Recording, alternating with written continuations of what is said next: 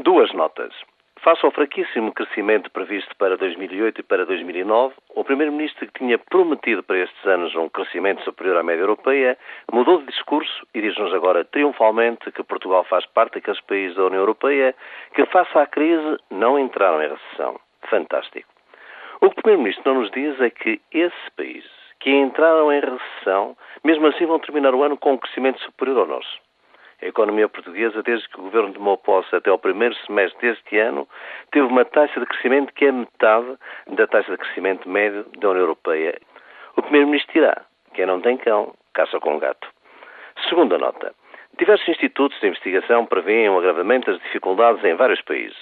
Alguns consideram até que os Estados Unidos entrarão em cessação de pagamentos até ao próximo verão e que a Grã-Bretanha também se afundará.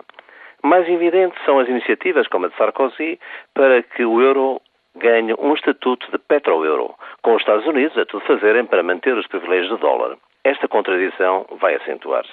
E enquanto os apelos à confiança se multiplicam, o Fundo Monetário Internacional estima que os bancos ainda vão precisar de mais 675 bilhões de dólares nos próximos anos com esta bagatela de 665 bilhões, com a refundação do capitalismo de Sarkozy e com a glória do nosso país não ter entrado em recessão, não haja dúvida. Podemos todos continuar descansados.